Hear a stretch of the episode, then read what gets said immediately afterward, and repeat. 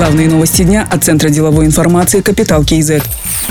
Казатомпром разместил на лондонской бирже 15% акций стоимостью 451 миллион долларов. Заявки были поданы на 769 миллионов долларов. Таким образом, спрос превысил предложение почти в два раза. Казахстанские инвесторы приобрели 47,5% размещенных ценных бумаг. Всего в IPO приняли участие 49 иностранных и 16 отечественных компаний, а также 2700 граждан Казахстана. Статус публичной компании позволит Казатомпрому стать более прозрачной и понятной инвесторам, заявил председатель правления фонда Самрук Казана Ахмеджан Исимов.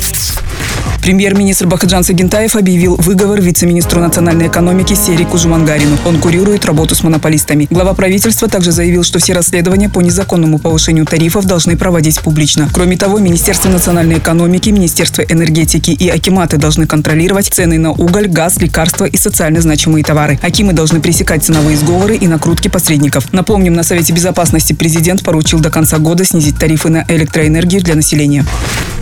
Кукшетау наконец решат вопрос со строительством теплоэлектроцентрали. Сейчас это единственный областной центр Казахстана, который не имеет ТЭЦ. Строить объект будут по механизму государственно-частного партнерства. Договор подписали с компанией «Дэн». Гендиректор компании Нариман Битаков заверил, что в 2024 году в Кокшетау будет построена собственная ТЭЦ. Это покроет дефицит электрической мощности города Кокшетау и Бурабайской курортной зоны. Проектировщики обязательно учтут использование казахстанских материалов и оборудования. Благодаря ТЭЦ будут запущены и другие предприятия. Например, возможно строительство тепличного комплекса и завода по изготовлению железобетонных изделий.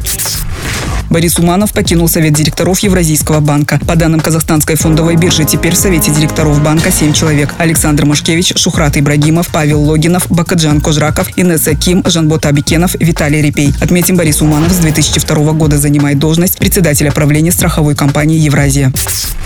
На создание робота для Казпочты ушло полгода. Цена порядка 30 миллионов тенге с учетом разработки всех систем. Об этом рассказал основатель компании, которая работала над проектом Бауржан Оспан. Робот-почтальон – пример промышленной автоматизации. Он полностью в автоматическом режиме развозит почту по отведенной для него территории, объезжает препятствия и пропускает пешеходов. Робот видит и записывает все, что происходит вокруг, у него нет слепых зон и всегда передает информацию о себе. Такое устройство интересно крупному бизнесу, который заинтересован в оптимизации процессов. А на робота-консьержа для отелей и гостиниц спроса не было и проект свернули. Бауржан Успан говорит, что 9 из 10 проектов разрабатывают по себестоимости, чтобы создать спрос через формирование предложения. Другие новости об экономике, финансах и бизнес-истории казахстанцев читайте на Капитал Киезет.